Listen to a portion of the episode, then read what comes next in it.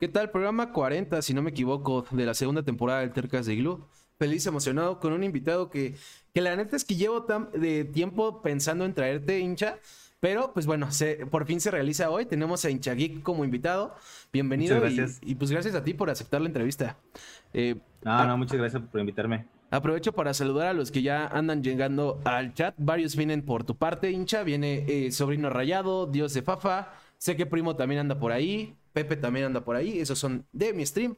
Pero bueno, todos sean bienvenidos. Eh, ahorita les voy a contar de qué va el programa. Pero si llegan a tener preguntas durante el programa para hincha, eh, si me parece pertinente, las leemos en el momento. Si no, al final podemos hacer una ronda de preguntas. Pero siéntanse libres de participar. Y bueno, ahora sí, eh, como le contaba a Hincha antes de entrar, pues el programa se trata de traer gente terca, por eso se llama Tercast. El- es traer gente terca y apasionada. Son tercos por eso, porque siguen su pasión de una u otra forma.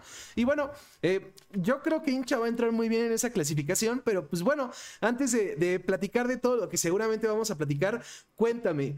em, ¿Cuál es tu más grande pasión? Porque digo, pues hay unas que son evidentes ya con tu nombre. Sabemos que eres geek, sabemos que eres Sí. gran aficionado del fútbol, especialmente del Monterrey.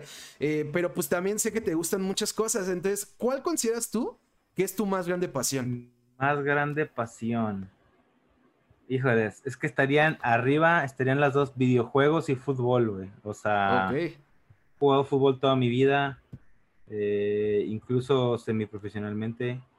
Mm, Y los videojuegos. Ah, eh, tengo un dicho, dice, yo voy a jugar videojuegos hasta que la artritis me lo permita, güey. A huevo. Entonces, That's the dream, that's the dream. ¿Y cómo empezó cada una? ¿Cómo te, cu- ¿Cuál consideras que fue como ese primer momento que, que, en el que empezó esa pasión por el fútbol? ¿Y cuál fue ese momento en el que empezó la pasión por los videojuegos? bueno, mi pasión por el deporte en general, por mi abuelo. En paz descanse. Ok. Eh, no se ve aquí en la, en la pantalla, pero arribita tengo un guante que era de mi abuelo, que ese guante tiene 50 años de vida. Ok. Eh, y mi abuelo desde chiquito me, me- me inculcó el deporte. O sea, yo era un niño muy hiperactivo, muy desmadroso. Dijo, a ver, a ver, a ver, disciplina, güey. Deporte, entonces yo jugué béisbol, jugué básquetbol, karate, fútbol, soccer, básquetbol, de todo, güey. Pero el fútbol, soccer fue el, el que el que se quedó, ¿no? Ok, qué chido. Y bueno, antes de, de profundizar un poco sobre lo demás, ¿por qué es que el fútbol te, te gustó más que los otros? O sea, habiendo jugado béisbol, habiendo jugado eh, pues otros deportes y visto otros deportes, ¿por qué, por qué es que te gusta más el fútbol? ¿Qué es lo que te, te enamoró de este deporte? Eh, híjoles, no sé, fue, fue en el que me sentí más cómodo, considerando que el béisbol también es muy, soy muy apasionado del béisbol. Ok. Sin embargo, soy zurdo. El béisbol es un deporte para, el béisbol es un deporte para derechos. Ok, ok, qué Eh, interesante. Y es más difícil encontrar con quién jugar béisbol aquí en Monterrey. Ok, O sea, sí hay ligas botaneras y todo, pero tengo más amigos con, con los que juego fútbol y creo que soy mejor o era mejor en el fútbol que en el béisbol. ¿en qué posición jugabas? Eh, pues siendo zurdo me querían poner en primera base o en los jardines. Pero yo siempre traté de jugar en segunda base. Me gustaba jugar en el cuadro. Ok.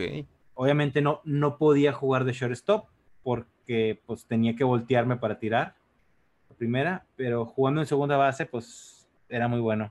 En base. ¿Y en fútbol? Fútbol he jugado, normalmente juego de medio. Ok, qué chido. Eh, ya más avanzada mi carrera, jugaba un poco más, bueno, en fútbol 7, cuando, cuando no es fútbol de 11, Ajá. juego un poco más atrás, porque pues es, es como ir armando el juego, pero desde atrás. Ok. Siempre me ha gustado esa, esa posición. Dice Salvador Isra que él le tiene miedo al béisbol por, los, por miedo a los golpes de, eh, eh, de la bola. Sí, te entiendo, te entiendo. Anécdota, a mí me, me, me zafó el hombro un roletazo. A la verga. No manches. Yo, yo tenía el mal hábito de jugando como segunda base, atacar las bolas como si fuera catcher, güey. Ajá. O sea, me hincaba y les metía el pecho para que no se me fuera. Y jugando softball, una bola hizo un mal bote y me, y me pasó al lado de la cara y me pegó directamente en el hombro y me lo, me lo tiró para atrás. Chale. Sí. Qué feo, qué feo, qué fuerte. Bueno, Sí. ¿y, ¿y cómo empieza la pasión por los videojuegos? ¿Recuerdas como cuál fue ese primer juego con el que con el que te clavaste ya y nunca saliste de este mundo? Bueno, con eh, mi primer videojuego, digo, mis papás me compraron el, Nintendo y el Mario Bros. Ok. Ahí empezó todo el desmadre, ¿no? Claro. El videojuego que marcó lo que a mí me iba a gustar, creo que fue el Zelda Ocarina of Time. Ah, qué chido. Todos los demás juegos que me han gustado es, ha sido ese estilo. Open World, eh, roleplay, e, claro. esas historias medievales. Sí, e, ese juego marcó como que mi gusto de ahí en adelante. Yo nunca he sido así como que uno de, de o sea, sí me gustan los shooters, sí me gustan los juegos de deportes, sí me gustan, pero mi principal son los juegos así de ese tipo, como, como lo Ocarina of Time. Chingón. Y bueno, ahora sí, algo que, de hecho ya estaban preguntando en el chat, ¿no? Preguntaba a Dios de Fafa, ¿por qué decidiste hacer contenido para internet?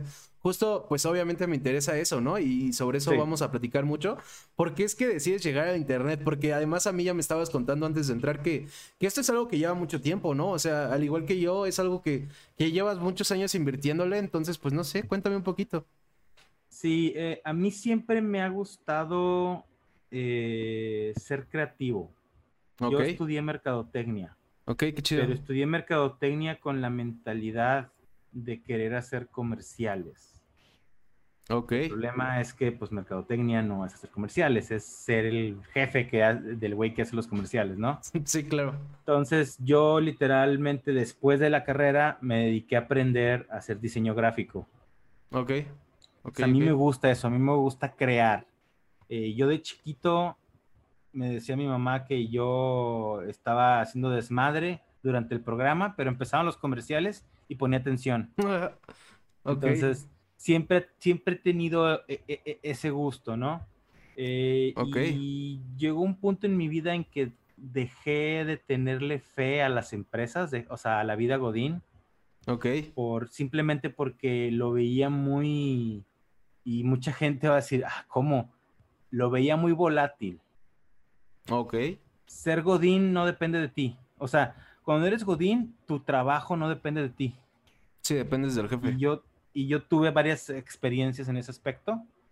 Entonces, cuando salí de trabajar de la UDEM, tenía un, buen ahorro, me dieron un buen finiquito y ya me había unido con un par de, ya, me había, ya había hablado con un par de amigos eh, de hacer un proyecto queríamos hacer una página web de reseñas de videojuegos, de reseñas de música, de reseñas de cine.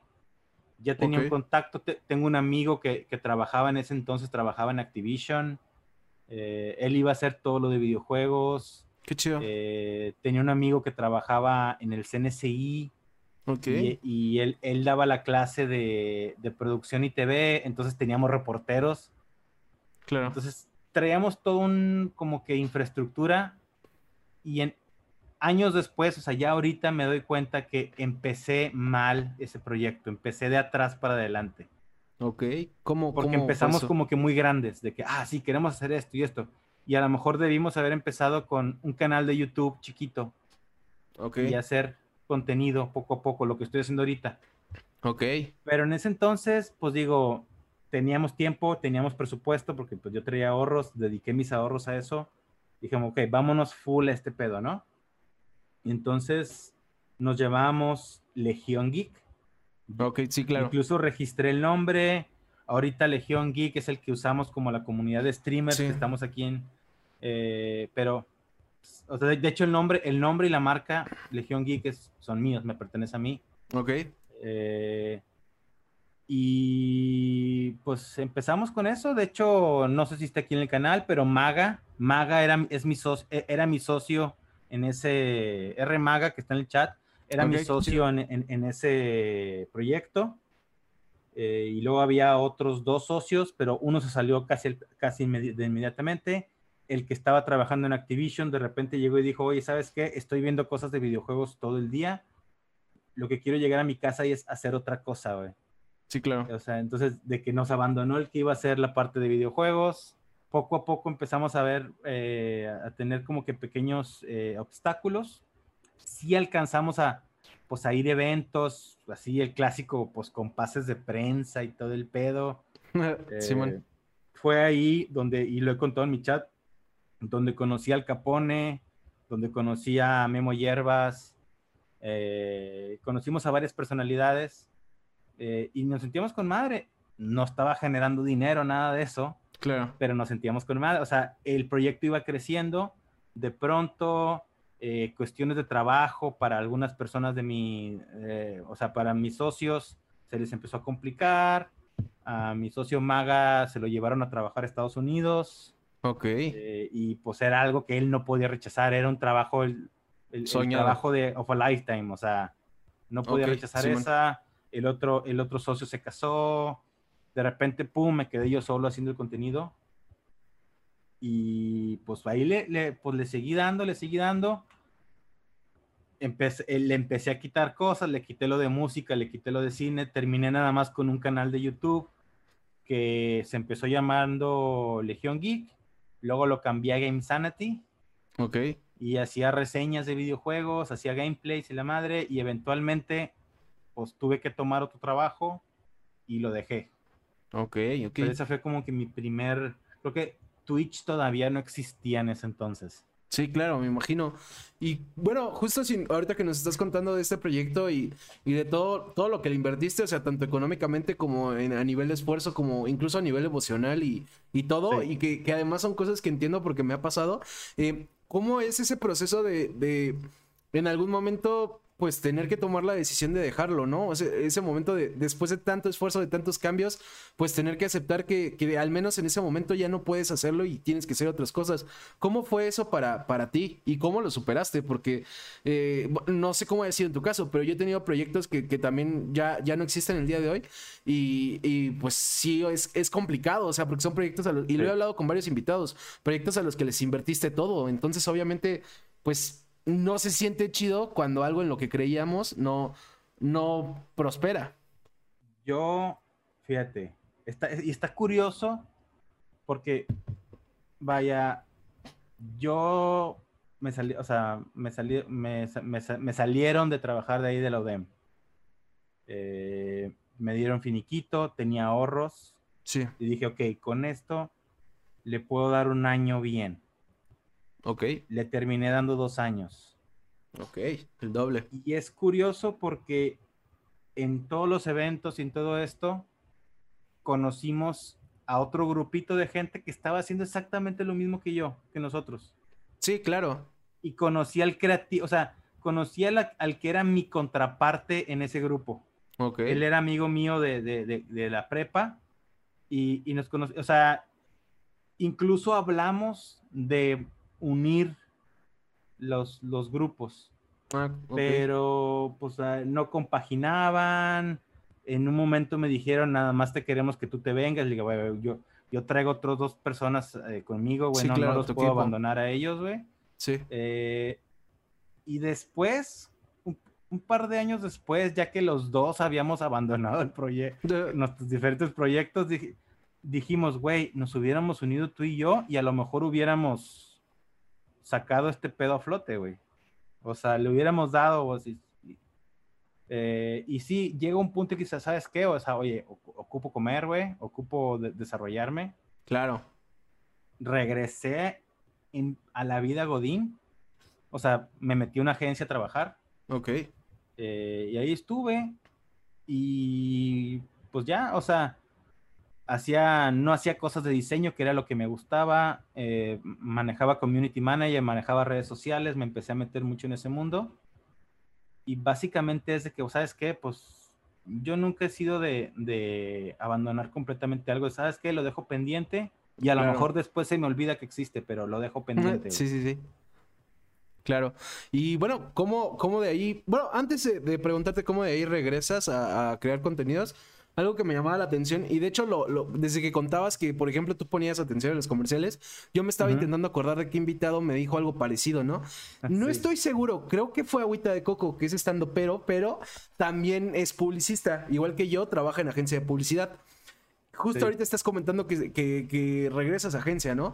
Eh, siendo alguien que también le gustaba, pues, y yo sé las mil cosas feas que tienen las agencias, porque tienen muchas cosas horribles, pero siendo alguien que es creativo, siendo alguien que de una u otra forma le gustaba cierto tipo de publicidad, ¿por qué nunca te sentiste, eh, pues no sé, ¿por qué nunca te convenció este mundo de, de trabajar en agencia? ¿Por qué, ¿Por qué nunca decidiste quedarte en esto?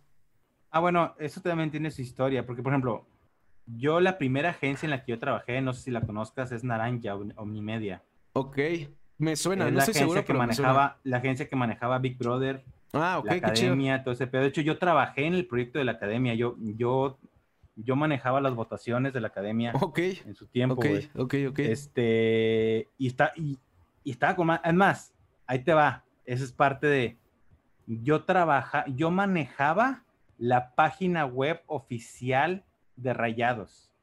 Ah, qué chingón. O sea, yo tenía pase de prensa para entrar al Barrial, al Cerrito, al estadio. Yo fui a una presentación de uniforme, de esa de que llegas al, evento y dices, eh, ¿estás un hombre en la lista? Y sí está, güey. Ok. qué chingón. sí, güey, dices, ah, la madre, güey. Güey, I made it, güey. Mi nombre está en la lista, güey. A huevo. De hecho, el otro día estaba compartiendo con la gente de mi chat fotos de ese evento. O sea, foto con, con Manuela Puente, con, con, con eh, La Volpe, foto con Baloy, foto con, otro, con Fulanito. Ah, chingón, güey. O sea, y, me duró como un mes el, el, gusto porque eventualmente Naranja dejó el proyecto de Rayados por razones contractuales. Sí, claro. Pero me encantó todo ese pedo el detalle es que tu trabajo nunca está seguro en una agencia. Sí, claro. E, e, a mí, en esa agencia, me dijeron de un día para otro, mañana ya no vienes, güey. Sí, cuando se dan cuentas es un pedo. Yo a punto de firmar para irme a vivir con, un amigo, de firmar así para, para salirme a un departamento, y me dijeron, así me sacaron hacia el pasillo, oye, pues mañana ya no vienes. Chale. O sea, ni siquiera de que eh, pues una evaluación, no, mañana ya no vienes, o sea, y no, es, tu, y no es tu problema. Eh, ocupamos una persona en otro departamento y tú sobras. Sí. Así tú sobras, güey. Yo, a la madre, güey. Sí, no, pues ni sí, sí. Sí, lo he visto. E, e, eso sí es un pedote. O sea, cuando se va una cuenta, eh, gran parte de ese equipo, pues es despedida. O sea, y solo los que pueden salvarse se quedan, ¿no? Que digo, afortunadamente para mí pasó hace poco. Yo estaba seguro cuando estaba en operación, porque manejar la cuenta de rayados era operación. Manejaba rayados, manejaba eh, lo de la academia y manejaba lo, lo de los programas en esos programas que serían a las 2 de la mañana de, sopa de letras y pendejada y media. Ok, ok. Eh, ¿Se pueden decir groserías? No sé. Puedes decir lo que quieras, güey. No te preocupes. yo, manejaba, yo manejaba eso, ah. no en México, pero lo manejaba en Sudamérica. O sea, manejaba eh, cuestiones eh, de operación. Ok, no tanto, no, era productor, pero manejaba cuestiones de operación. El detalle es que yo quería crear. Yo estaba haciendo talacha, yo estaba haciendo mindless eh, boring stuff. Yo quería crear. Claro. Pero en ese entonces no sabía editar, no sabía editar, no sabía diseñar. Entonces yo hice un movimiento arriesgado en, Naranja. Yo hablé con el director de mercadotecnia y le dije, ¿sabes qué? Quiero estar en tu equipo.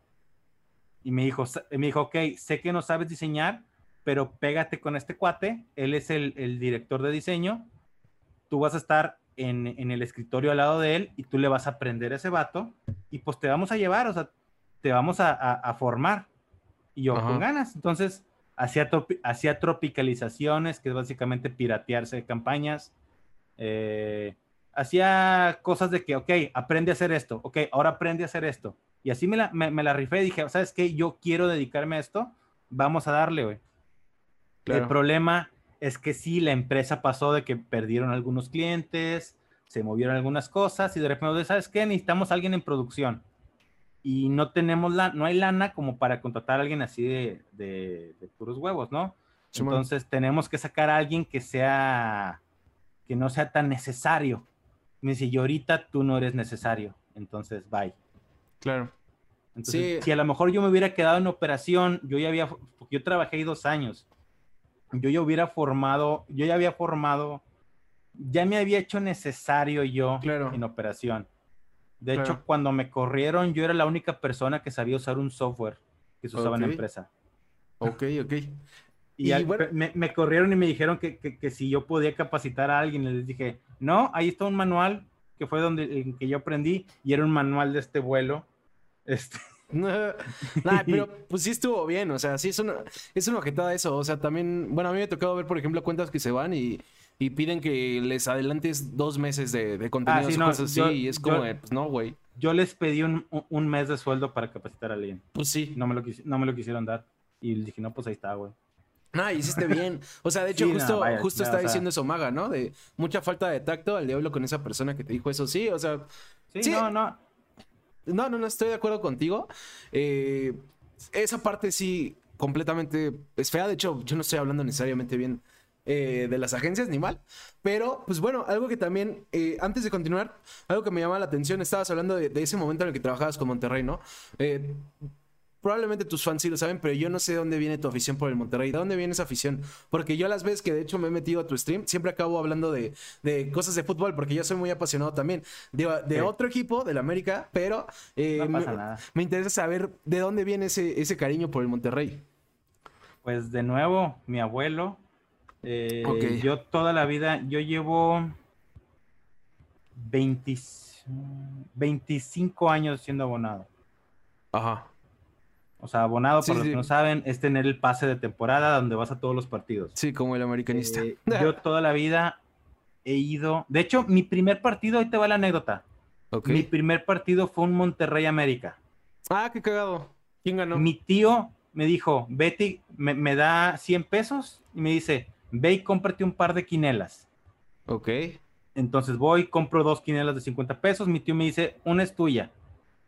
Este, y teníamos la tradición, bueno, o era la tradición, me, habían dicho que no la puedes abrir hasta que no caiga el gol. Ok. La quinela es eh, el primero que meta gol, si tienes el nombre, te llevas esa, esa, lana, ¿no? Te llevas determinada lana. Ok. El primer gol lo mete Luis García del América. Ok. Y yo tengo a Luis García en mi quinela. Ahí está. Después, el abuelo Cruz mete dos goles y Rayados gana 2-1. O sea, no solo me llevo la quinela, Rayados gana el partido contra el América. O sea, mi primer partido eh, en el estadio es ese, güey. Ok. Eh, después de eso, yo iba, era, es, una, es una tradición, obviamente ahorita ya no está mi abuelo, eh, y bueno, por la pandemia, pues ya no, no, vamos al estadio, pero es o era la tradición, mi abuelo, mi papá y mi tío, y ahora mi papá, mi tío y, y mi primo, vamos al estadio siempre. Ok, qué chido. Eh, y apasionadísimos del fútbol. qué chido. Eh, de rayados. Mi abuelo. Hay una anécdota que a mi papá no le gusta que la cuente. Pero mi papá es de esos de que, de que, bueno, pues los de la ciudad, tigres rayados, hay que irles. Pues una vez mi, mi papá dice: A mí no me importaría que Tigres quedara campeón. Y mi abuelo, mi papá, arriba de 40 años. Y mi abuelo nada más se voltea. Un cachetadón. Le da un zap y no, ah. no, digas pendejadas y padres. Enfrente de mí yo. yo pensé que iba a ser un cachetadón, pero. sí, no, pues le, mete un zap y no digas pendejadas, así de que. Pues es que sí, entre aficionados sí me, me sorprende porque la rivalidad con Tigres es, es famosa en todos lados, güey. es que el problema en México es que nos venden la idea de apoyar al, al que es del país o al que es de la ciudad. Sí, claro. Sí, sí, sí. Porque, porque ese es el adoctrinamiento que tienen las televisoras para que la gente siga a la América o a las Chivas o a los equipos grandes. Ok. Por ejemplo, yo siempre les digo, a ver, nadie de Madrid se va a alegrar porque el Barcelona queda campeón de la Champions. Sí, claro. O sea, no funciona, el, deporte no funciona así. De hecho pasó, ¿no? O sea, yo me acuerdo, yo, por ejemplo, en España le voy al Madrid y Sí, pasó, no recuerdo en qué competencia, hace eh, como 3, 4 años, creo que fue la liga, que, el Bar, eh, no me acuerdo cómo funcionaba, que, que, el Barça se dejó, o, sí, se dejó ganar para que el Atlético fuera campeón. No me acuerdo cómo salió, pero el Atlético salió campeón en algo gracias al Barça. Ajá, para que no quedara en Madrid, ¿no? O algo así. Ajá, sí, no me acuerdo exacto cómo fue. Me acuerdo que fue hace unos cuatro o cinco años, pero sí pasó y, justo el debate fue ese, ¿no? Hubo gente que criticó al Barça por no intentar ganarlo porque, ah, era eso. Si ganaba el, el Atlético, pues obviamente se llevaba el título. Si ganaba el Barça, se lo iba a llevar el Real Madrid. Y el Barça pierde a propósito según no, pero pues todos sabemos que sí. Y mucha gente los criticó por eso, ¿no? Y, y pues yo también, digo, como madridista aún así entiendo por qué lo hicieron. Yo también, y siempre lo he dicho, por ejemplo, cuando hay un equipo mexicano en Libertadores, si es Chivas, yo no quiero que ganen. O sea, me vale madres que sean mexicanos. O sea, yo no quiero que Chivas sea el primer equipo en ganar una Libertadores, ¿no? Es lo peor que te puede pasar como rival de ese equipo. A mí me preguntan, o por ejemplo, ahorita que Tigres fue al Mundial de Clubes, oye, ¿y viste el Mundial de Clubes? Y yo, ¿para qué, güey? Muy a huevo me levantaba para ver el de rayados, güey. ¿Tú crees que me voy a levantar para ver el de tigres? sí, con, lo pinche aburrido que juegan. O por ejemplo, quedó campeón el Chelsea, que es un equipo de Londres. Sí, sí. Y, yo puse un tweet e, ese día, dije, estoy seguro que nadie del Arsenal, del Tottenham o del Crystal Palace dijo, bueno, lo bueno es que el campeonato se quedó en la ciudad, güey. Nadie dice sí, eso. Claro. Ese es adoctrinamiento de las televisoras aquí en México, güey. Claro, completamente de acuerdo. Pero, eh, digo, y espero poder regresar al tema del fútbol porque obvio quiero, hay muchas cosas de fútbol que quería hablar contigo. pero antes de regresar a eso, eh, pues me gustaría, pues ahora sí, regresar al primer tema, ¿no? Ok, ya estabas en agencia, ya pues no, no había prosperado este primer proyecto. ¿Cómo regresas a crear contenidos en, Internet? ¿Qué sigue de ahí? Antes de empezar a crear contenido, lo que hice fue, estaba en una agencia, eh, estaba, bueno, de hecho, hice muchos trabajos. Cuando regresé, cuando regresé, incluso trabajé en desarrollo social en, el gobierno. Órale. Eh, eh, trabajé en desarrollo social en la época más peligrosa del Estado. Ok. En la época de la violencia, o sea, y de ahí pues ganaba muy bien, pero pues odiaba, odiaba mi trabajo. Fueron los peores nueve meses de mi vida, güey. Ok. Eh, me pusieron la pistola en la cara dos veces, güey. Uy, no manches. Este, entonces, no, dije, no, este, este pedo no es para mí. O sea, no. Todo la cuestión de la política y todo ese pedo, nunca he sido yo así. Te entiendo. Eh, entonces dije, no, que esto no es para mí. Me salí, me metí a otro lado. Eh, estuve buscando en varios lados y la madre. Eventualmente llegué a una agencia, ahí estaba muy a gusto. Ok. trabajaba de community manager. Duré también ahí como un año Ok. Eh, el detalle es que para entonces yo ya había tomado cursos, yo ya, había, yo ya sabía editar, yo, ya sabía, eh, sí, ya sabía editar, eh, ya sabía diseñar. Entonces ya de repente yo hacía cosas por fuera hasta que un amigo me dice, oye, necesito ayuda en mi restaurante. Necesito que alguien me maneje las redes sociales.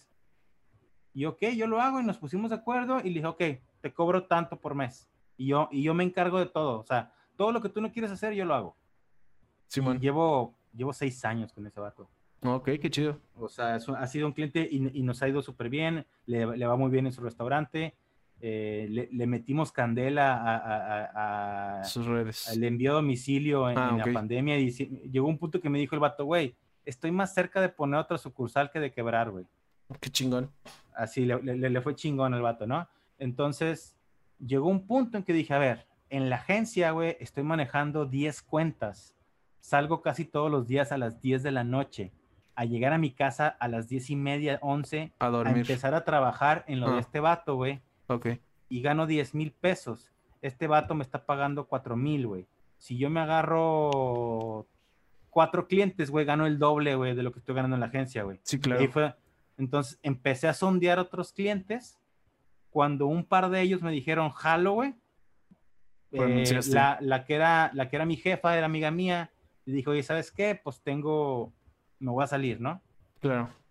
Eh, ahí ya me dijo, ya, ¿sabes qué? Mira, no te salgas, güey, déjame que te corra, güey, así te llevas finiquito, güey. Te... Ah, qué chingón. Sí, o sea, porque era, era, amiga, era camarada la morra, güey, ¿no? Entonces dijo, güey, sí, vamos a hacerlo así, chido, vamos a hacerlo así me salí, de hecho todavía me llevo con, gente que, pues esa gente, el problema de las agencias es, la rotación de gente. Sí. Nunca encuentras a alguien en una agencia que lleva más de cierta cantidad, más de cierta cantidad de tiempo, güey. Sí, claro. Entonces ahorita ya los que está- trabajaban en esa agencia ya nadie está ahí, güey.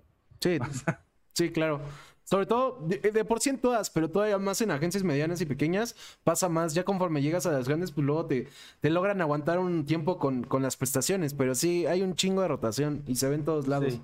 De por- Entonces lo que empecé a trabajar por mi cuenta. Sí, eh, me metí con varios clientes, y estaba, entonces decía, bueno, estoy creando, estoy haciendo publicidad, estoy haciendo así. claro. Y le decía, no había tocado, no había vuelto a tocar YouTube, no había vuelto a tocar yo hacer contenido por mi cuenta, Ujú. Pero yo era de esas personas de que pasa algo de rayados, ah, no, es que debieron haber hecho esto y esto y esto, Sí. debieron haber hecho lo otro, lo otro. Y de repente un amigo me dice, oye, güey, haces buenos análisis, güey, deberías escribir una columna o hacer algo así. Dije, bueno, pues ¿por qué no? O sea, yo siempre he sido, bueno, desde hace mucho tiempo he consumido mucho YouTube, he consumido mucho Twitch. Ok, O sea, yo consumía Twitch desde que era Justin TV. ok, ok, qué chido. Este, dije, ok, puedo hacer algo así. Y empecé a hacer mis videos eh, hablando de cosas de rayados. Antes los hacía con edición tipo con Monterrey Balls, con, con, con los, con los Country Balls, Ok. como es mi logo. Sí, sí. Hacía esos, pero en lugar de Country Balls los hacía con, con los logos de los equipos. Ok. Y hacía pequeñas animaciones. Y estaba chido, nomás que era mucho jale, güey, hacer esas animaciones. Sí, me mucho jale. imagino, me imagino. Eventualmente empecé a hacer yo nada más hablando en una cámara y ahí fue agarrando y un, un maravilloso, no me acuerdo si era verano o era invierno, pero un break de temporada, bendito fútbol estufa, güey. De repente un video mío agarró 40 mil views, consigo el partner de YouTube y ahí dije, ¿sabes qué? Este pedo ya lo voy a tomar en serio, güey. A la verga. Y, lo empecé a dar, güey. ¿Qué De video hecho, fue? Eh, creo que fue el video cuando se anuncia la llegada de Maxi Mesa. Ok, Rayados. qué chingón.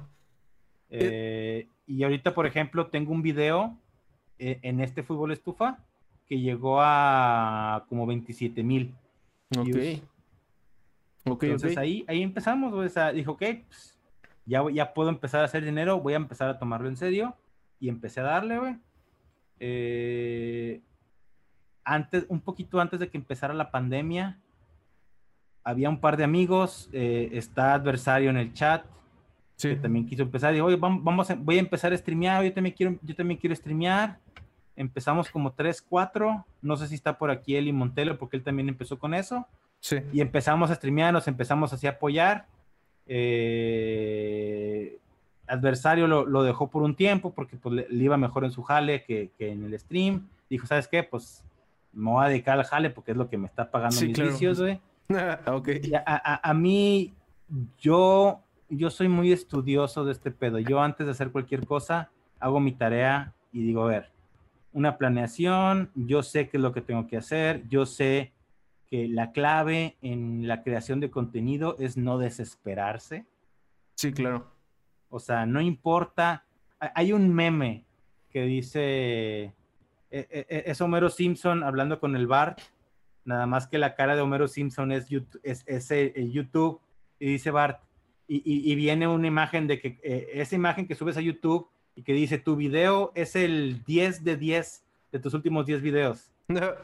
Y Sí, dice, sí. oh Dios, es, es el peor video que he hecho. Y sale el Homero, es el peor video que has hecho hasta, Hasta, ahorita. ahorita. a huevo.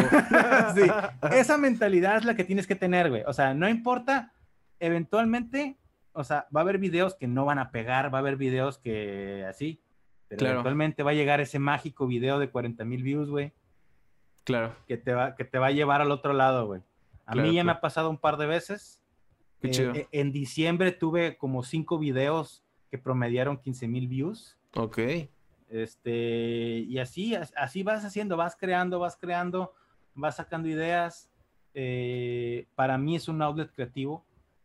Eh, todo lo que está en mi canal lo diseñé yo. Nada es comprado, nada es, todo es diseñado por mí. Ok, qué chingón. Eh, y eso es algo que a mí me, me, me, me da orgullo, o sea, es algo que en lo Claro. que yo me, Te esforzaste. eh, me esforcé para hacerlo sí. me, da, me, me entra la idea y a veces me levanto de la cama y en la noche me pongo a hacer algo porque se me ocurrió, güey. Claro. Y, Qué chido. Eh, yo hago una pausa nada más para saludar a Ulalart, que también ahí anda en el chat. También hace poco estuvo en el programa. También estuvo muy buena su entrevista. Y de hecho sale la entrevista este lunes en YouTube, by the way. Por si estás escuchando. Hola, Ulalart. Lala, por ahí. Ya casi sale de nuevo en YouTube. Estuvo muy buena. Hincha, ahorita algo que me queda pensando es, ok, y estoy completamente de acuerdo y lo he vivido con proyectos anteriores y con proyectos actuales. Eh, eh, el meme que comentabas, ¿no? Es muy cierto y, y, o sea, vas a tener videos que, que, no van a pegar, ¿no? O puedes tener un video así chingón que de repente tuvo muchos más views que los pasados y de repente el siguiente le va súper mal, ¿no? Es el peor de todos. Eh, sí. Y entiendo que tú lo tienes muy presente y que incluso como decían en el chat, eh, como decía Dios de Fafa, pues también es divertirse, pero aún teniéndolo presente y saber divertirse y estar orgulloso de todo lo que uno hace, ¿nunca te pasó que hubo un video que no pegó, que, que pues que, o sea, tal vez no te pusieras a llorar, ¿no? Pero pues te dolía tantito. O sea, que mínimo al ego le pegara de. Yo pensé que este iba a ser el, el, uno de los chidos. Ahí va, lo tengo, güey. ok. Y no me puse a llorar, güey. Les reclamé, güey. Ok. Ahí te va. A mí, yo soy. En mi canal de rayados, yo soy muy crítico. Okay. A la gente fiel que me sigue les gusta eso. O sea, yo no soy yupi yupi pero okay. tampoco soy de esos güeyes que están nada más reviente, reviente, reviente. O sea, sí. yo no eres un fighter son, bien, pero hablo bien, uh -huh. cuando hacen las cosas mal, o sea, soy súper objetivo. Claro. Pero hay gente que me ha dicho, es que tú nada más hablas de lo malo, nada más criticas, nada más dices esto. Hace tiempo, hace creo que fue el año pasado, Rayados cumplió, fue el aniversario de Rayados. Okay. Yo hice un video en YouTube donde conté mis mejores anécdotas como rayado. Ok. Algo que en mi chat, en, en, en el Discord, en, no, no, no, en el Discord, en, en, el Twitch les encanta. Okay. Y yo me pongo a hablar de anécdotas. Okay, Lo hice okay. en, YouTube. El video tuvo 300 views, güey. Cuando yo ya promediaba entre 1000 y 2000, güey. Ok. Y dije, y dije, ¿saben qué? Así dije, ¿saben qué, cabrones? O sea, me están chingue y chingue que, que, que, digo puras cosas malas. Cuando hago digo cosas buenas, no les interesa, güey. No claro. vuelvo a hacer, no vuelvo a hacer algo de esto, güey. O sea, claro. yo sé que es lo que quiere el pueblo, güey. Claro, claro. Y, y, sí, duele, duele. A mí también me ha pasado que luego esos videos que les invertí, incluso que les invertiste más esfuerzo, de repente sí. no pegan el que uno hizo el aventón, de repente es el que tiene 10 mil views, ¿no? Y dices, verga, sí. ¿qué pasó? Pero sí, es cagado cómo funciona esto. Y bueno, ahora sí, hay una parte que no hemos platicado, hincha, que es, pues, uh -huh. Lo siguiente, ¿no? La parte geek de hincha geek.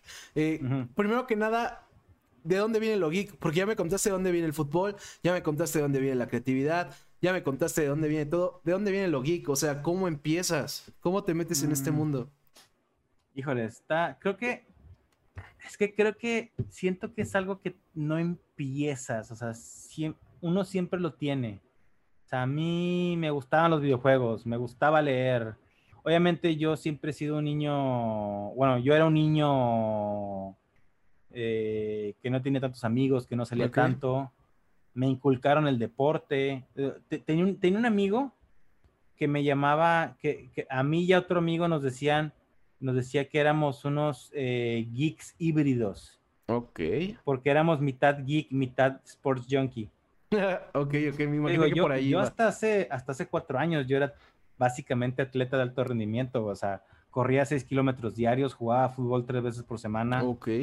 Este, hacía gimnasio Digo, después ya vino la edad y las lesiones y. Sí, claro. A retirarse, güey. Claro. Pero, entiendo. pues a mí siempre me gustaron ciertas cosas. Me encantaba leer, me encantaban los videojuegos, me encantaban las series, las caricaturas. Eh, cosas tradicionales del mundo geek me llegaron ya de adulto, como Magic the Gathering, como okay. Dungeons and Dragons, como World of Warcraft.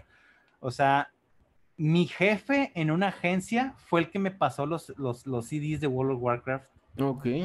Y me acuerdo la primera vez que hice un all night jugando no. WoW, llego al trabajo así con la cara destrozada.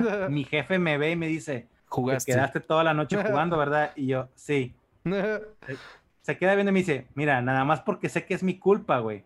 Regrésate a tu casa, güey. Vete a dormir y regresa a la una de la tarde, güey. Ok. Qué chingón. Ya hablamos, güey. Yo, obviamente, y me dice, no, no te vayas a jugar. Obviamente me fui a jugar, güey. en lugar claro. de irme a dormir. Este, pero todas esas cosas me llegaron ya de adulto. Eh, pues porque tenía, y acá la gente del chat tenía el poder adquisitivo para, para tenerlas, ¿no? O sea, sí, claro, te entiendo. Este, y pues que pues empecé a conocer gente en esos mundos, o sea, empecé a conocer gente de Magic, empecé a conocer gente de D&D, eh, Adversario es máster de, Adversario es uno de mis mods, es máster de, de, juegos de rol. Eh, toda esa gente la, la, conocí por ese mundo y es como que, como vas diciendo, encontré mi tribu, güey. O sea, sí tengo mis amigos que son futboleros, eh, con los que iba todos los sábados a jugar fútbol. Claro. Llueva, trueno, relampagué a 46 grados o a 5 grados lloviendo, así jugábamos. Así tengo mis amigos de que, oye, pues nos vamos a juntar a jugar D&D, nos vamos a juntar a jugar Cthulhu o, juegos de mesa y, y, poco a poco fui formando mi, mi pues mi, mi personalidad, por así decirlo, en ese estilo, pero yo, yo sigo siendo de que pues uno siempre es geek, uno siempre tiene tendencias, ¿no? O sea. Claro. Sí, personalidad también. Y bueno, justo eh, ahorita que hablabas, por ejemplo, de que encontraste tu tribu, había una pregunta que, que hacía Salvador Isra, que, que me parece buena porque además es algo que yo estaba pensando. Él preguntaba si estás contento con tu comunidad, ¿no? A mí me interesa también este tema porque pues obviamente tu comunidad anda acá, ¿no? Está Adversario, está Dios de Fafa, Salvador que dice que llegó hace poco, está, o sea, todos los que están ahí en el chat, muchos de ellos son de tu comunidad. Eh, pues digo, la pregunta de él es si estás contento con, con, tu comunidad y la mía también es cómo se va armando, ¿no? ¿Cómo, cómo empieza a generar esta comunidad de hinchageek? Ok. Eh, pues cuando yo empecé Twitch, tenía una ventaja. Mi canal ya tenía casi 3.000 seguidores. Sí, claro. Mi canal de YouTube. Sí, sí. Ok, tengo una audiencia a quien estarle spameando cosas. Eh, esa audiencia no, no tenía yo tanto contacto con ellos. O sea, de, de, hablar como hablas con un chat, por ejemplo. De hecho, yo, cuando a mí me preguntaban, oye, ¿cómo, cómo, cómo lidias con lo que, con lo que, te, con lo que te avienta la gente en los comentarios y la madre. Y yo les decía, bueno, es que no es gente real. Son números, eh, son, son nombres en una lista. Ok. Pero en, Twitch es diferente porque de repente, no sé, llega Dios de Fafa y me dice, oye, pues me fue, me fue bien en mi examen de hoy. O de repente llega Neo y, oye, pues es que hoy tuve un día muy, muy duro en el trabajo y te empiezas a, empiezas a invertir emocionalmente. Ok. Eh, empiezas A, relacionarte. Obviamente, pues a Maga lo conozco en la vida real, a, Adversario lo conozco en la vida real, pero la gente empieza a compartir junto contigo. O sea, no nada más yo compartiendo, ellos también comparten su, su historia, sus gustos, su todo, ¿no? O sea, entonces ya empiezas a formar una relación. Eh, obviamente, yo traigo todavía el, el, el break o, el, o, el, o la, disyuntiva de, ok, tengo una comunidad de gente futbolera y tengo una pequeña comunidad de gente gamer. Quiero, o sea, sí quiero unirlas, pero estoy, yo sé que hay gente de la futbolera que no le interesa claro. lo de juegos y hay gente de, gamer que no le interesa lo de fútbol. Eh, entonces sí ando con planeación a futuro de, ok, ciertas cosas, o sea, e, el, programa que tengo, por ejemplo, los sábados, mi plan es eventualmente llevármelo a YouTube para que la gente que no conoce Twitch, porque me han dicho gente, oye, pues yo quiero ver tu programa, pero yo no tengo Twitch. Sí, pasa seguido. Eh, este, y no, pues eventualmente lo voy a llevar y ya que forme una comunidad bien de gamers aquí, más los que les interese estar, de los que ya están, pues ya se forma. Ahorita creo que ya tengo una comunidad de puede decirse de regulares, que son los que siempre están. Y pues incluso, digo, en el caso de Dios de Fafa, se han creado memes en el canal gracias a ellos. Lo puso en el chat. En el canal tenemos lo de, lo de enviar al sótano, que es, que es como banear a alguien por tres minutos. También lo pusieron en el chat, sí, sí, sí. Sí, eso es un chiste que salió de, de un comentario de Dios de Fafa una persona en, mi, eh, uno de los miembros de mi comunidad ya creó algo que es de la comunidad. Claro. Eh, lo del poder adquisitivo, ya creamos un, un emote que viene del poder adquisitivo y ese, e, eso está ligado a Neo Mark Souls, que es el que regala subs, es el que regala, el que, el que se suscribe siempre entonces le decimos, no, pues él es el príncipe de petróleo del canal y siempre es eh, eh, el poder adquisitivo, ¿no? O sea. Simón. Entonces, son, son cosas que ya se van formando con la misma comunidad y te dan un sentimiento como de, oye, pues está chido, ya es, o sea, ya no es como, creo que esa es la diferencia con YouTube. O sea, YouTube es muy impersonal.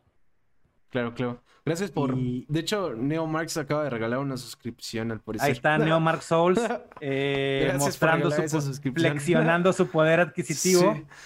Ahí dijo: De mí no van a andar hablando. De mí no van a andar hablando y sacó la cartera. Sí, claro. Los billetazos. Los billetazos, Qué los billetazos. Qué chingón. Pero bueno, sí, eh, justo, de hecho ya me habías platicado un poco de esto antes de entrar en vivo, ¿no? Que me platicabas como de, de estas miras a futuro, de justo de, por ejemplo, de llevar este programa a YouTube. Y, y, algo que yo te decía es, es que, o sea, está chingón y, va mucho con el programa porque mucha gente te diría, como tú mencionabas, ¿no? Ya tienes un canal con 3000 suscriptores, tienes esta comunidad que ya hablaba de fútbol, ¿no? No hay nada más terco que el hecho de querer, eh, pues, quiero hablar de juegos, quiero tener esta parte también geek, esta parte de videojuegos, y, quiero hacerlo de esta forma, ¿no? Y mientras mucha gente te diría, no, es que aprovecha lo que ya tienes. Eh, se me hace muy chingón eso, pero justo, o sea, por, ¿Por qué esa, esa decisión, no? Porque también algo que a mí me gusta mucho de tu canal, algo, la razón por la que quería traerte, era, era también esa parte que se me hace muy original eh, tener eh, a esta persona que es justo como, como decía, ¿no? Este geek híbrido, eh, esta persona que, que tiene todo este tema de los videojuegos, pero que también es súper pambolero, porque, bueno, al menos yo soy así, ¿no? Entonces, eso, eso a mí me encantaba, ¿no? No estoy diciendo que esté mal, o sea, me interesa conocer la, la razón por la que tú tienes pensado hacer esto. Eh, pues bueno, es que yo creo que, por ejemplo, a mí siempre se me ha hecho curioso cuando ves una película de esas de high school y ves las, las, las diferentes clases de que los geeks, los populares, sí, lo que los separan, los deportistas. Sí, sí. E, esas divisiones no existen. Estoy de acuerdo. O sea, no hay nadie que, o sea, pone que sí hay gente, digo, yo, yo tengo un amigo que es básicamente el vato de la tienda de cómics de los Simpson, exactamente, es idéntico el vato. O sea, e, e, es un, eh, yo, le llamo, es un geek de libro de texto. Ajá, sí existen, pero no es lo común. Lo común es gente que tiene pues diferentes gustos. O sea, digo, yo tengo una amiga que es súper fresa, de esas de que niñas fresas de regias, así. sí, ajá, La, la, chica es súper fan de Sailor Moon, güey. Ok. O sea, la, la, la, chava tiene un, un, collar con la madre esta de Sailor Moon aquí, güey. La, morra súper fresa acá de, de San Pedro, de aquí, hacia de, y tiene una madre de Sailor Moon acá y siempre la trae, güey. O sea, entonces digo, la gente es, o sea, no es, no, no se encasilla en, un, en, una sola cosa, ¿no? Entonces, claro, completamente de si acuerdo. La, si la gente no se encasilla, ¿por qué lo voy a hacer yo? Entonces, yo tengo diferentes gustos, me gusta el, porque a mí me gusta el fútbol, a mí me encanta el béisbol. Eh, me gusta mucho lo de los videojuegos, me gusta lo de las series, me gustan los juegos de mesa. No soy así muy fan de cuestiones de anime. Ok. Eh, pero digo, o sea, por ejemplo, yo no creo en los gustos culposos. Ok, qué chingón. O sea, es, oye, te gusta y punto. O sea, no tienes por qué. Ah, bueno, hay, hay algunos gustos que, que, no lo compartes con la gente, X, no hay pedo, pero no es culposo. Yo no me siento culpable porque me gusta algo, Claro, claro, te entiendo. Te entiendo, te entiendo, perfecto. Y me parece eh, incluso pues, una respuesta chida, ¿no? Eh, antes de pasar a esta ronda de preguntas, ahora sí pueden preguntar lo que quieran. Yo quisiera cerrar eh, esta parte preguntándote, ya hemos hablado de la parte chida, de, de por qué te gusta streamear, de ciertas cosas, eh, pues, especiales, por así decirlo. ¿Cuál ha sido tu peor stream? O sea, uno que la pasaste re mal. Mi peor stream, güey. O uno de los peores, uno que recuerdes que ah. pues, ese día para ti no, no fue chido el stream. Es que... Mm. O sea, puedo mencionar varios. Puedo mencionar uno donde, de que creo que ni, ni, bueno, no, sí, ahí está, está yo quería empezar a streamear y yo iba a ser un streamer de juegos de survival. Sí, de hecho, hasta lo vi en Ahí está, lo, está mencionando adversario. Sí, porque él se acuerda. Eh, y varias veces he intentado jugar Seven Days to Die En, en, en, Twitch. Nadie lo quiere ver, güey. Sí, Creo que hasta mi bot, hasta mi bot se va del chat. Simón, Simón. Este, y, y- y tuve que, tuve que literal, pero no lo considero como un stream malo. A mí, porque digo, ok, o sea, yo, yo, yo soy mucho de prueba y error. Ok, Claro. probé esto, no jaló. Me voy a otro, probé esto, no jaló. Por ejemplo, recientemente jugué en el stream, eh, ¿cómo se llamaba? LA Noir. Ok. Para mí ese fue uno de los peores streams, no por cómo se dio el stream, pero porque al instalar LA Noir, desinstalé un, un plugin de la computadora, básicamente me fregó la tarjeta de video. Claro. O sea, tuve que desinstalar todos los juegos y volverlos a instalar y la madre. Para mí ese, Chale. sí, fue, o sea, fue un problema técnico. Ujú, Yo, a, a- a mí me pega más los, que tener un problema técnico en el stream Claro. que de repente streamear algo y decir, uy, nada más llegaron dos, nada más llegaron tres. Porque Claro. ese stream donde nada más llegaron dos, nada más llegaron tres, ya me dijo algo, güey. Diga, ok, eso no funcionó, güey. Sí, no les gusta. Ahora, ya sé algo que ayer no sabía. Claro. Claro, yo entiendo. veo, esa es la mentalidad que yo agarro con esto. O sea, ¿sabes qué? Ok, es un experimento.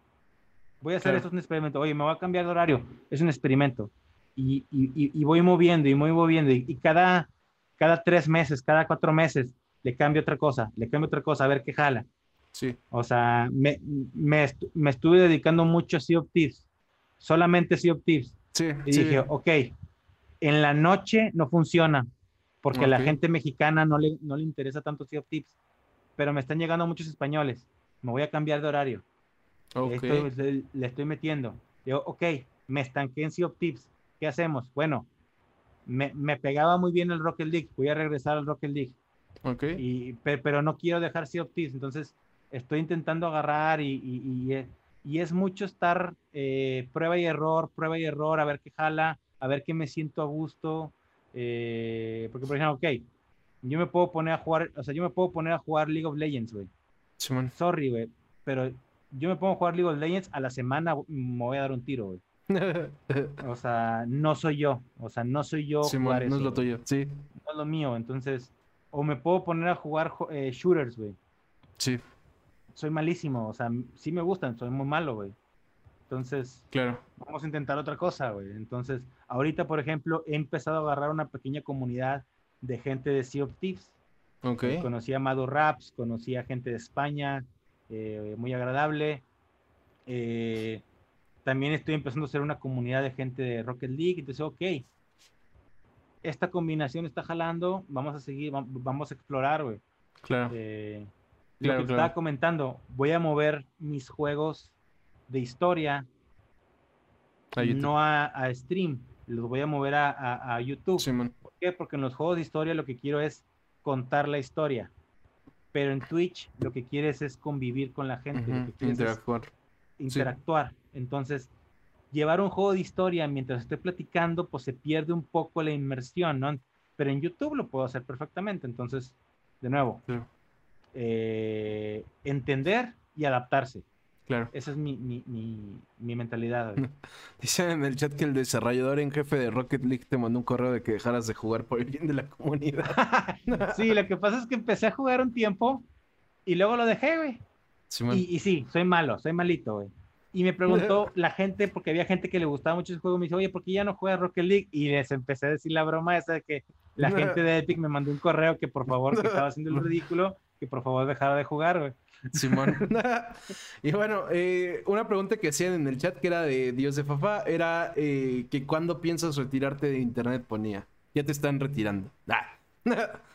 Mira, lo hermoso de tener un canal de fútbol es que nunca va a dejar de haber contenido, güey.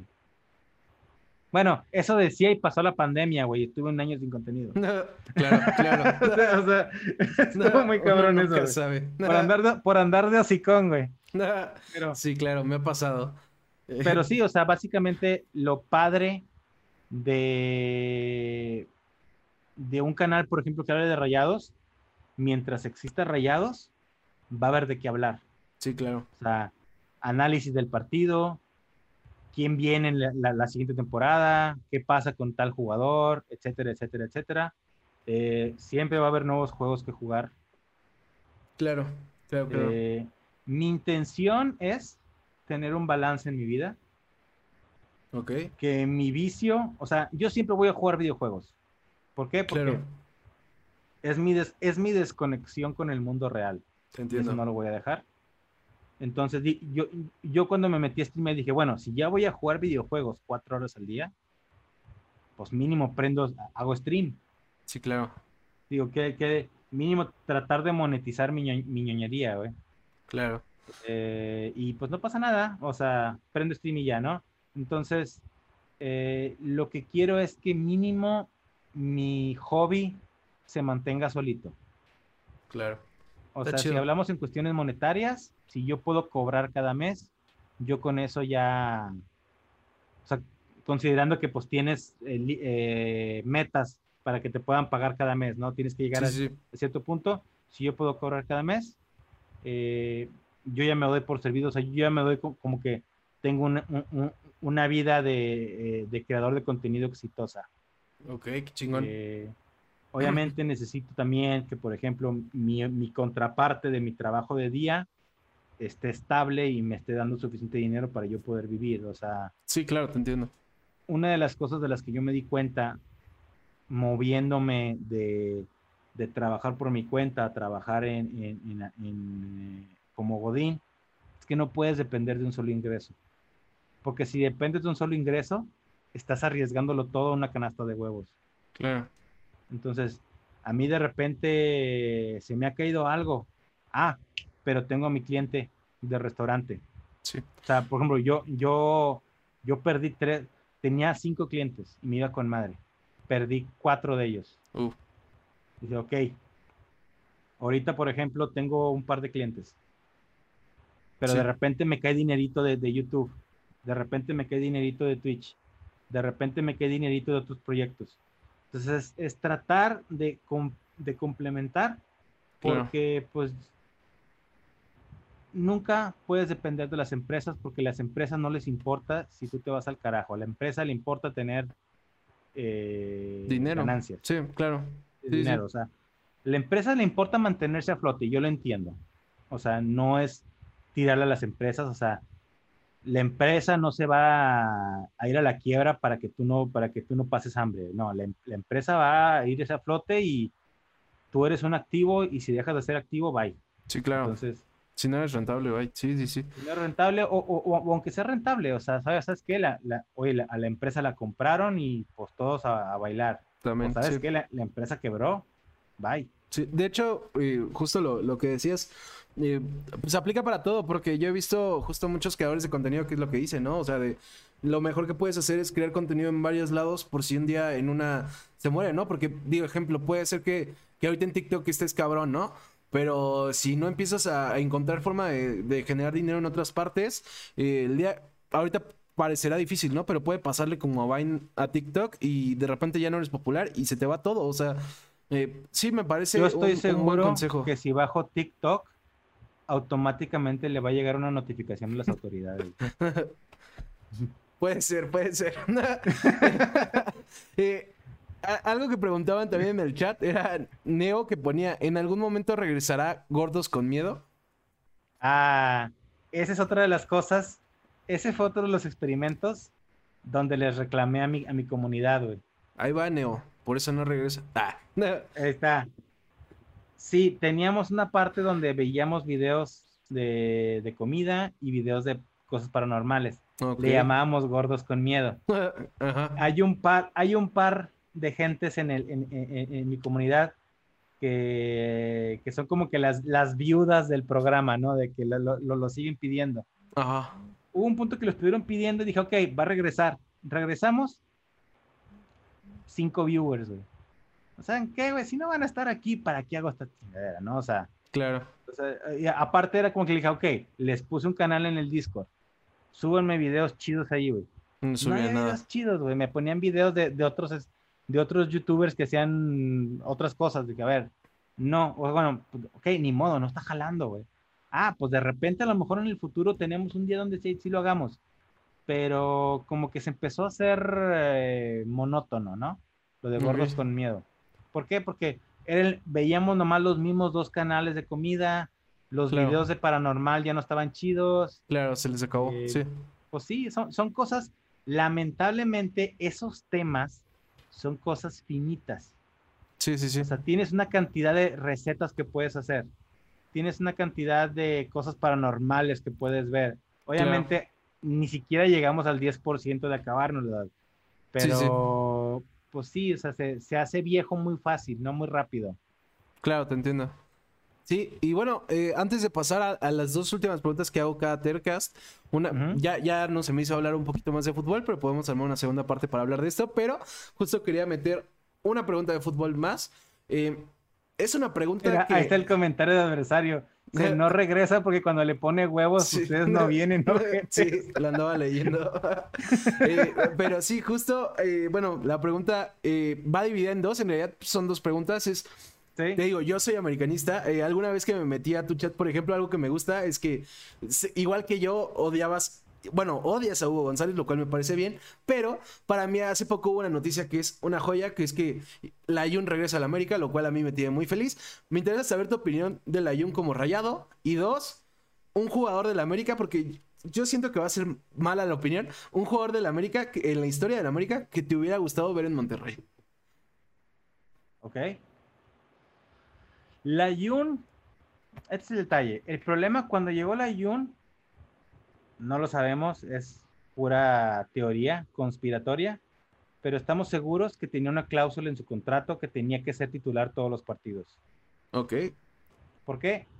Porque lo, llegó y era titular en todos los partidos. A- a- a- lo metían, creo que a- hasta, hasta de portero, si, si se necesitaba. O sea, Ajá. y decíamos, ok. Y yo siempre he criticado, o sea, nunca debe haber intocables en un equipo.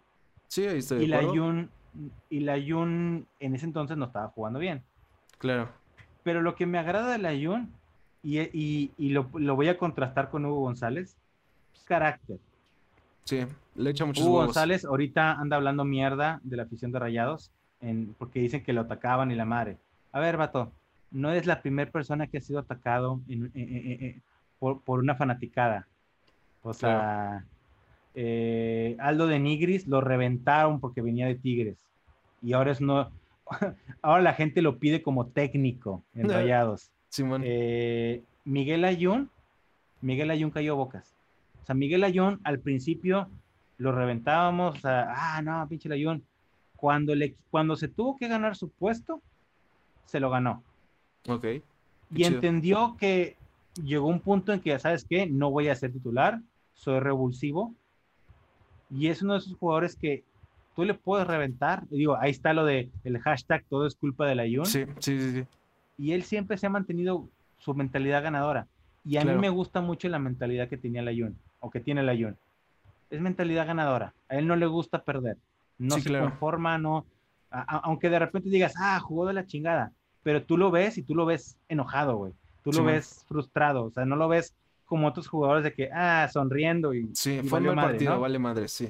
Sí, o sea, y eso me gustaba. O sea, de eso hace falta. O sea, por ejemplo, ahorita de eso hace falta en Monterrey Ok. gente de ese tipo. Y sé que hay mucha gente que, que, que no le gustó el regreso de la Jun a la América. Créanme, les va a hacer bien, güey. Ah, yo estoy súper Porque feliz. les hace, les hace falta un Layun en la pinche, en, en- el vestidor, güey. Sí, Porque sí, también, sí. Los, también los veo muy, muy, muy pecho fríos a, lo- a los americanistas, güey. Sí, sí, sí. Les hace falta la Jun y les hacía falta Zambuesa, pero Zambuesa no va Sí. a regresar. Nah, pues Sam- Sam- Sambuesa, Sambuesa, a ese güey le tiene que ser el antidoping, neta. Ese güey no, no puede ser que a los 40 años siga corriendo como Ya sé. cabrón, güey. Sí, lo hubieran dejado Este- retirarse en el América, pero esa es otra historia. Creo que el problema de Sambuesa es que era muy conflictivo. Sí, sí, sí. Y yo creo que se peleó con algún directivo cuando lo sacaron. Sí. Pero sí, Pero bueno, e- el caso de la Yun, aparte, la Yun creo que caía bien. O sea, la Yun era de sangre ligera. claro. Aunque claro, se ve claro. medio mamoncillo y todo ese pedo, la Yun era de sangre ligera. Entonces, a mí sí me caía bien, pero yo sí, o sea, yo entendí por qué salió de Rayados. Rayados estaba tratando de, de liberar nómina. Sí. Miguel Ayun cobraba caro y para, un Sí, para que un jugador de banca cobre caro, no es rentable para el equipo Claro. y se entiende. Digo, el, al, al mismo tiempo se fue Nico Sánchez, que es el último gran ídolo de Rayados. Ok. O sea, Nico Sánchez es literalmente el último gran ídolo de la afición rayada y también se fue y se fue por las mismas razones. ¿Sabes qué? Eres un jugador de banca. Bueno, en el caso de, de Nico, es- eres extranjero. Sí, claro. estás costando más de lo que estás dando ahorita. Entonces, se entiende, ¿no? Y un Claro. jugador de la América que me hubiera gustado. mm, de, de tiempo atrás o, de- o de. Puede ser de, ajá, puede ser de tiempo atrás, del presente, el que tú quieras. O sea, uno que A tú. mí siempre me encantó Antonio Carlos Santos. Ok. Porque me, me gustan los mediocampistas. Ok. Y Antonio Carlos Santos, aunque más era más espectáculo cuando estaba en Veracruz. Pero creo que ahorita ya retirado, creo que lo consideran más una personalidad del América, ¿no? Sí, claro. Sí, claro. De Pero hecho, sí, Antonio Carlos Santos. andan postulando al hermoso Peralta en su mejor momento. Que digo, su mejor también fue en Santos, aunque con América también rindió Sí, no, lo, lo- lo- lo que pasa es que eh, Peralta en América no me cagó tanto el palo como Peralta en Santos. Claro. Porque Peralta en Santos Era era, la época de, e- era la época de oro de Rayados. güey. Era la época en la que casi casi se, se volvió un segundo clásico contra Santos en las Claro. finales. Que dice Maga, Maga que sí jugó en Rayados. Yo no me acuerdo, la neta, pero les creo. Antonio Carlos Santos jugó en Rayados, creo que sí. Ah, no, eh, Maga dice que el hermoso. Ah, Peralta sí, Peralta llegó muy joven a, a- a Rayados. Mm, no me acuerdo. Pero justo, bueno, por ejemplo, viceversa, de jugadores de Monterrey que a mí me hubiera gustado en el América, es lo mismo. O sea, era Baloy, que lo mencionaste. Baloy también, Baloy. cómo jugaba bien, que de hecho estuvo en el América, pero en Libertadores, si no mal recuerdo, nada más Ah, estuvo sí, sí. prestado. Pero, pero a mí siempre, siempre me gustó Baloy. En el FIFA, de hecho, lo, lo compraba para el América. Pero, bueno, qué chido. Me, me gustó la respuesta que diste de la Jun, porque de hecho creo que- Y esto va acorde a lo que voy a preguntar ahorita. La Jun va mu- mucho con. También con el concepto del programa y con lo que respondías. O sea, la Jun, justo la razón por la que yo lo admiro es por eso. Porque fue un jugador que regresó a Italia, que todo el mundo hizo mierda. Y se la pasó entrenando un año mientras todos lo hacían mierda. Y de repente un día lo metieron, eh, corría muy rápido.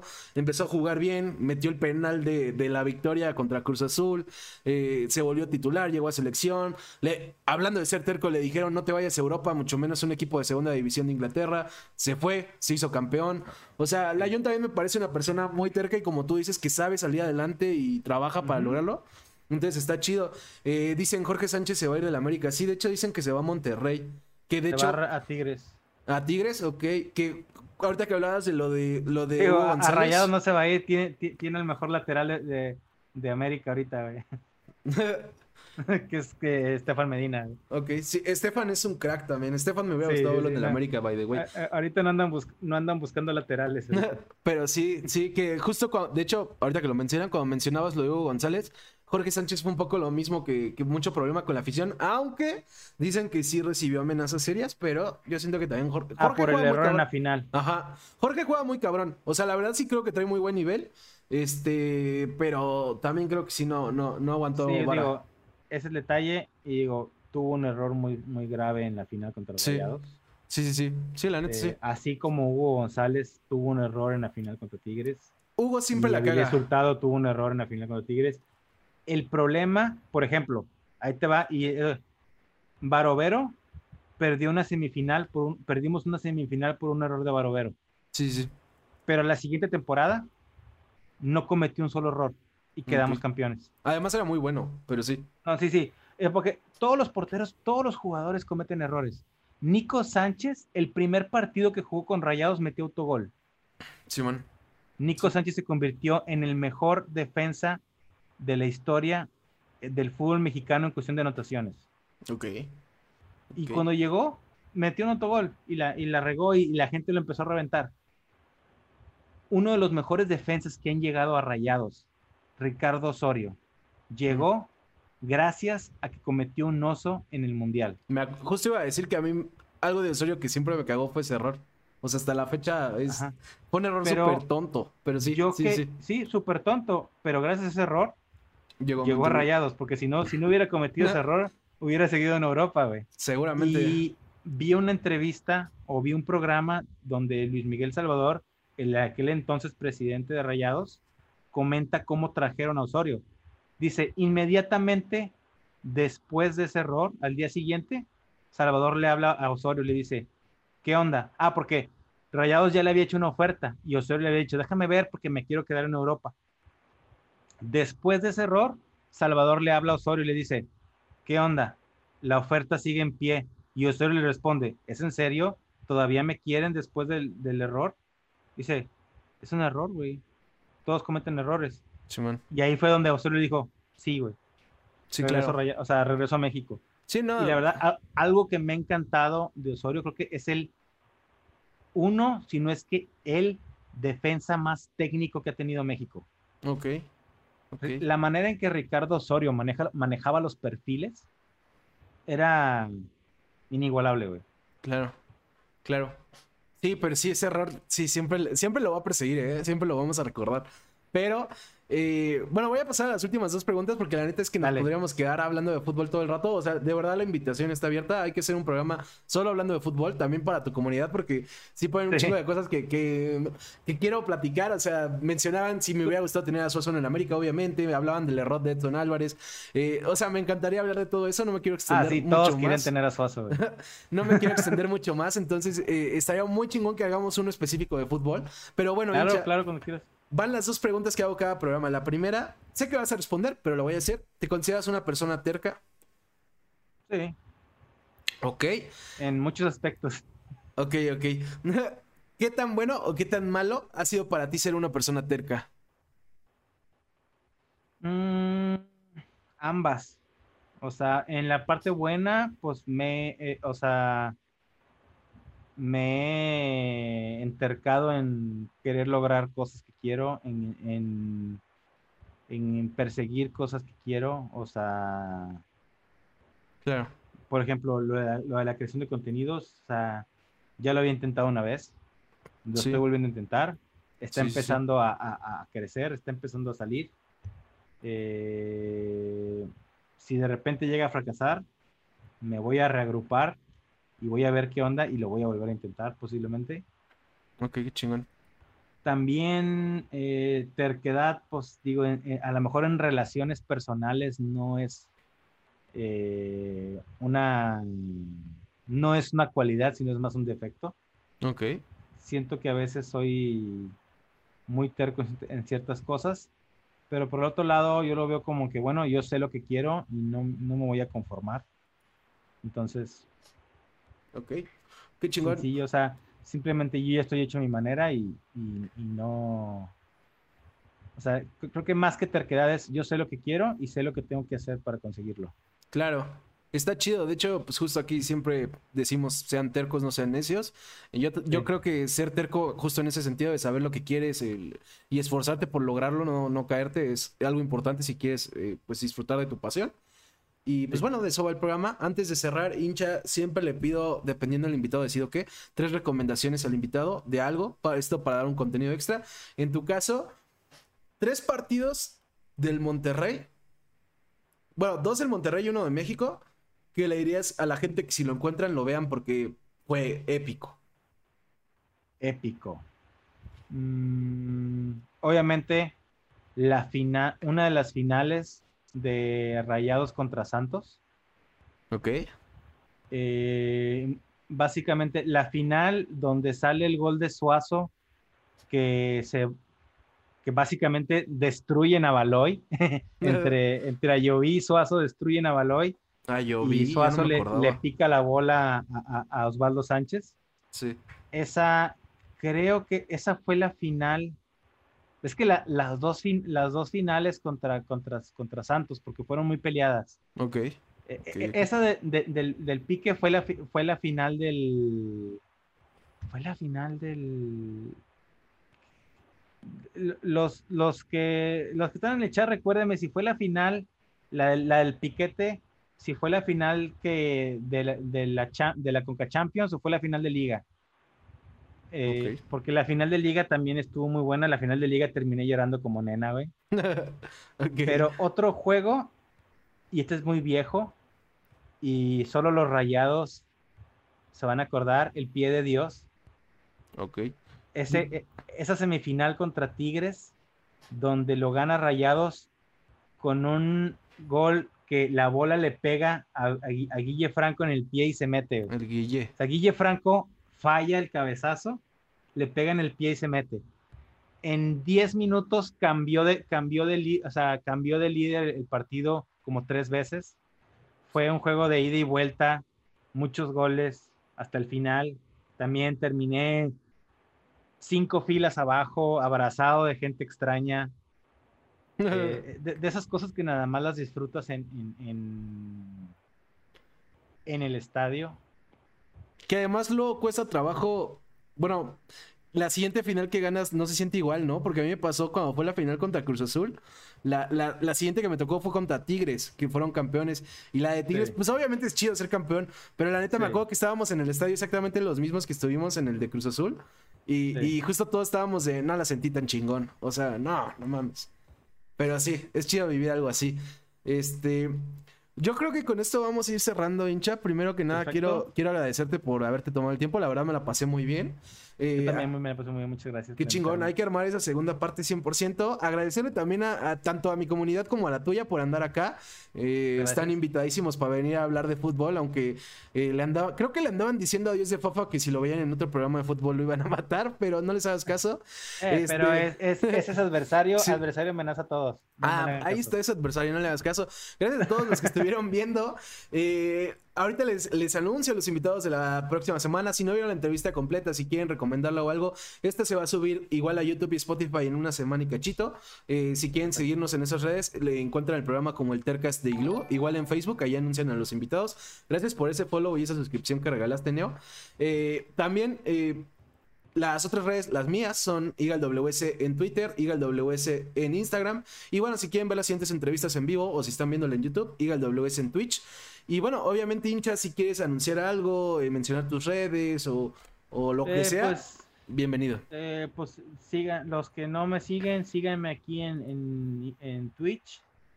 Y pues a los que les interese el fútbol, pueden seguirme en, el hincha rayado en, YouTube. Simón. Sí, está, está yo ya, ya, ya, te di, yo, ya me, suscribí a tu canal del Tercas. ah, qué chingón. Qué chido, gracias. Todos los de mi comunidad, vayan, vayan, a seguir el, canal de YouTube, es una orden, cabrones. Ahí está.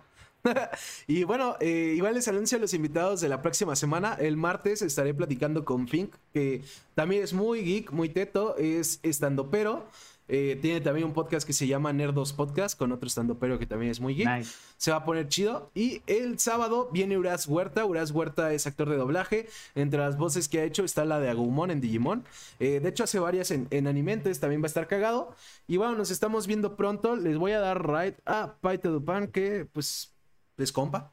Eh, ahí nos lo saludan. Él también ya estuvo aquí en el Tercast. Y bueno, nos vemos pronto. Gracias a todos por ver. Bye. Dale, muchas gracias.